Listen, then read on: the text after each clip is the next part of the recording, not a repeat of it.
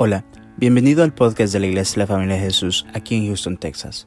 Si te gusta nuestro contenido, por favor déjanos un buen review y síguenos en las redes sociales. Nuestra visión como iglesia son las familias. Esperamos que este episodio sea de mucha bendición para tu vida. Somos tu familia. De, el resultado, pero desde que me acosté dije, no, este ya ganó, ya estuvo. Y en la madrugada me levantaba a orar y me levantaba a orar por todos los hermanos de la iglesia que yo sé que tienen papeles. Y el Señor me puso, que no has visto que yo voy a usar a esta persona para que le den los papeles. ¿Cómo va a ser eso, Señor? Le dije. Y mire, yo nunca lo había visto así, pero el Señor fue bien clarito para mí. Me dijo, Él va a renegociar todos los tratados de libre comercio que han hecho. Esto va a significar que mucha industria va a regresar a los Estados Unidos. Y al regresar mucho trabajo a los estados, mucha industria, van a necesitar de esta gente. Y entonces a los que ya están aquí, él mismo les va a proporcionar los papeles. Wow, yo nunca lo había visto así, pero mire, cuando el Señor le habla, es clarito. Así que, mire hermano, yo no sé si va a pasar de esa manera, si Dios lo va a poner así, como sea. Lo que a usted le interesa, hermano, es que usted sepa que Dios tiene el control de todos. Si Él puso un presidente, amén. Yo le voy a hacer una pregunta.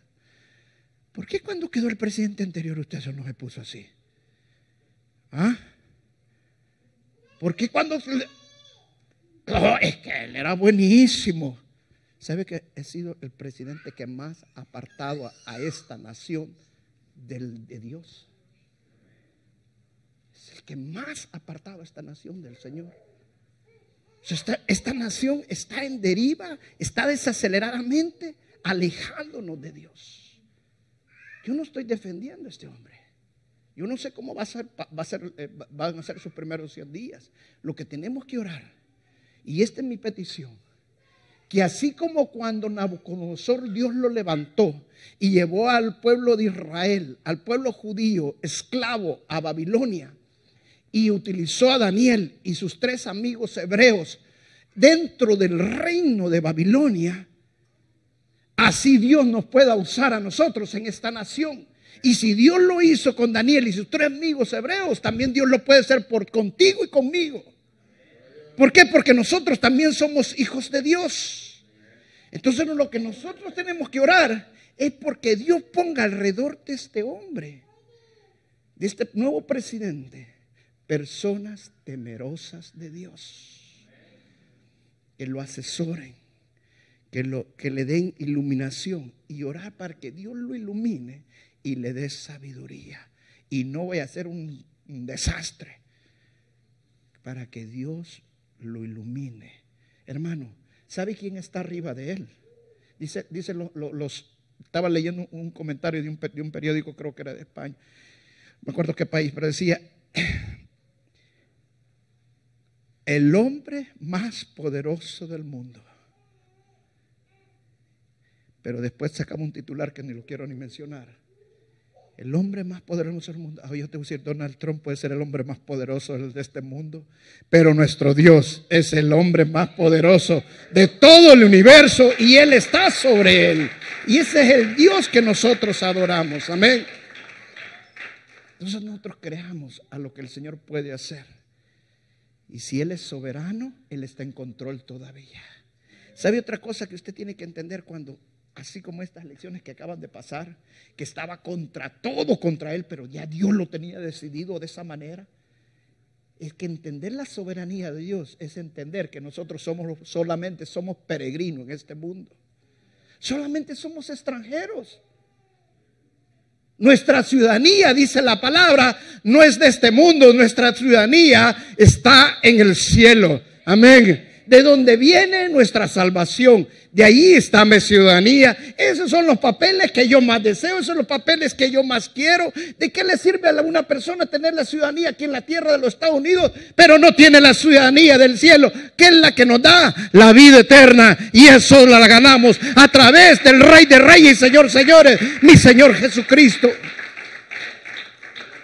Solamente a través de Él la podemos ganar. No hay otra manera más que la podamos ganar. Oía en cuando ya estaban en la, convención, ya en los play, eh, mejor dicho, en, las finales con Hillary y Donald Trump. Y Donald Trump decía esta, nosotros no queremos echar a todo el mundo, dijo.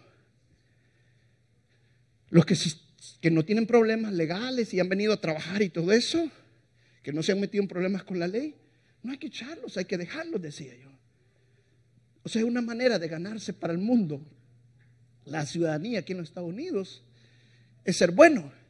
Pero nosotros no nos ganamos la ciudadanía en el cielo por ser buenos, sino por creer en lo que el Señor Jesucristo hizo en la cruz del Calvario. Porque la palabra dice que no es por obras, sino que es por fe, creyendo. Imagínense, hermano, todo lo que nosotros podemos tener en el cielo, ya Cristo lo ganó por nosotros. Aquí en la tierra tenemos que forzarnos para ganar todo lo que nosotros querramos.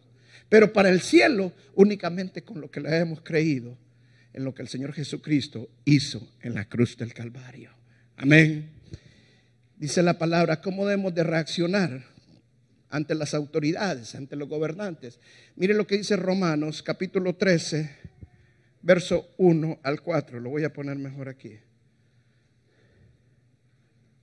Romanos capítulo 13, verso 1 al 4.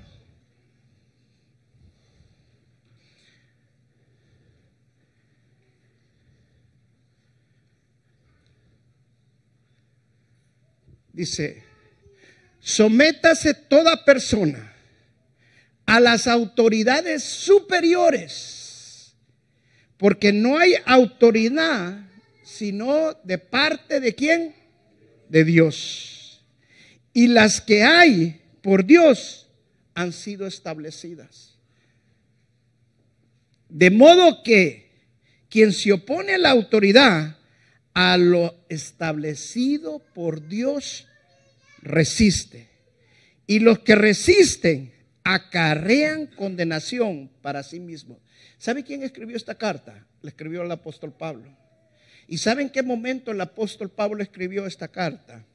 Le escribió cuando estaba el imperio romano, estaba gobernando toda esa zona de lo que es, con nosotros conocemos eh, eh, el Mediterráneo. Imagínense, Pablo estaba hablando de gente malvada, de gente tan mala como lo eran los romanos. Y decía de que nos teníamos que someter a toda autoridad. Porque si resistimos a la autoridad, dice la palabra de Dios, ¿a quién estamos resistiendo? Estamos resistiendo a Dios. Porque si resistimos a la autoridad, estamos resistiendo a la voluntad de Dios. Y si la voluntad de Dios permitió que estos mandatarios llegaran, en ese momento estamos resistiendo a lo que Dios ya decidió. Entonces nosotros como cristianos tenemos que aceptar cuál es la voluntad de Dios. ¿Es difícil o no es difícil eso? Es duro. Imagínense que yo le predico esta palabra a los cubanos, por ejemplo. Ahí está mi hermano Denis. Y viene que yo le digo a mi hermano Denis, no resista a Fidel Castro. Se me va de la iglesia el hermano Denis. ¿Por qué? Porque mírese un gobernante que ha mantenido en pobreza, en calamidad a su país, donde hay gran escasez. Ahora, pero la palabra de Dios no dice que tengamos diferencias con ellos, sino dice que no resistamos. Podemos tener diferencias, pero no resistirlos. Por ejemplo, yo no estaba de acuerdo con muchas cosas que el presidente Barack Obama hizo. Pero no lo voy a resistir por eso. No hubiera mano una revolución tampoco. Miren, los cristianos no debemos ni siquiera burlarnos de los mandatarios de acuerdo a la escritura, sino que respetar a los que están en eminencia. Esa es parte de nuestro testimonio como hijos de Dios. Mejor debemos de orar por ellos. Porque hay más poder que oremos por ellos y Dios escucha la oración de su iglesia. Amén. Mire lo que dice el verso 3. Porque los magistrados no, no están para infundir temor al que hace bien, sino al malo. ¿Quieres pues no temer a la autoridad? Haz lo bueno y tendrás alabanza de ella. Porque es servidor de Dios para tu bien, pero si haces lo malo, teme, porque no en vano lleva la espada pues es servidor de Dios, vengador para castigar al que hace lo malo. Aquí prácticamente está diciendo aquel mandatario que es justo, nosotros debemos de respetarlo también. Pero hay mandatarios que no son justos. Pero también nosotros debemos no resistirlos, sino que debemos de someternos a la autoridad como hijos de Dios. Amén. Eso es lo que nosotros tenemos que hacer como hijos de Dios. Hemos pasado uno de los momentos quizás más difíciles en la historia de los Estados Unidos y nos tocó vivirlo a nosotros. Pero si usted ve en el alrededor del mundo, ahorita es un caos también. En todas partes hay un caos. Pero hermano, seamos fieles. Ahora es cuando más nos tenemos que congregar. ¿Por qué? Porque sabemos que la venida del Señor está pronto. Es necesario que haya un caos mundial para que venga el Señor. Amén. Así que todo está dentro de los planes de Dios. Yo quiero que esta noche, que toda la iglesia nos acerquemos aquí al frente, al altar, y mejor hagamos lo que mejor como cristianos tenemos que hacer y que mejor nos pongamos a orar. Tomemos un tiempo para orar por este nuevo mandatario que ya comienza prácticamente el 20 de enero su, su presidencia, para que Dios le dé sabiduría, para que Dios lo ilumine y para que Dios ponga gente alrededor de él que sean temerosos de Dios. Y yo quiero decirle una cosa, yo no sé si usted se ha fijado, pero yo leí el vicepresidente que va como vicepresidente, que es Pence, es un evangélico, es un cristiano evangélico. O sea, yo veo que el Señor ya está obrando. De alguna manera Dios algo va a hacer. Pero tenemos que seguir orando. Tenemos que seguir clamando. Amén. Porque Dios tiene el control de todas las cosas.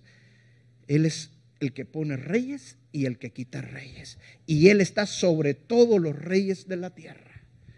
Amén. Pasemos al frente y vamos a orar. Pasen los músicos, por favor.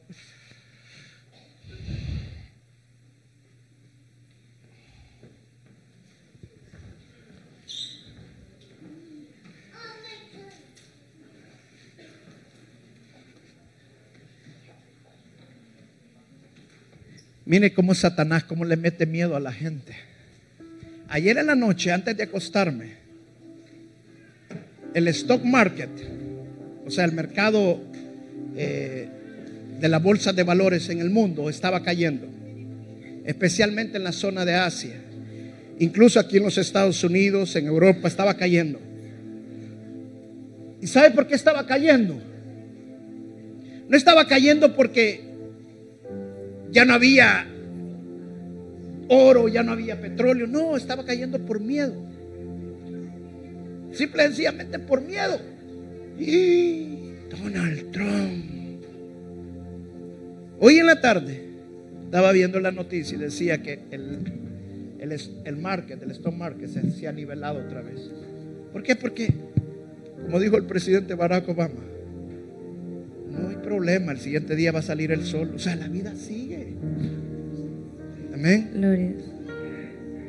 Pero si nos llenamos de ansiedad, ¿sabe? Eso está bien para el mundo, que no tiene a quien recurrir. Pero nosotros tenemos la roca que se llama Jesucristo. Él es nuestro refugio.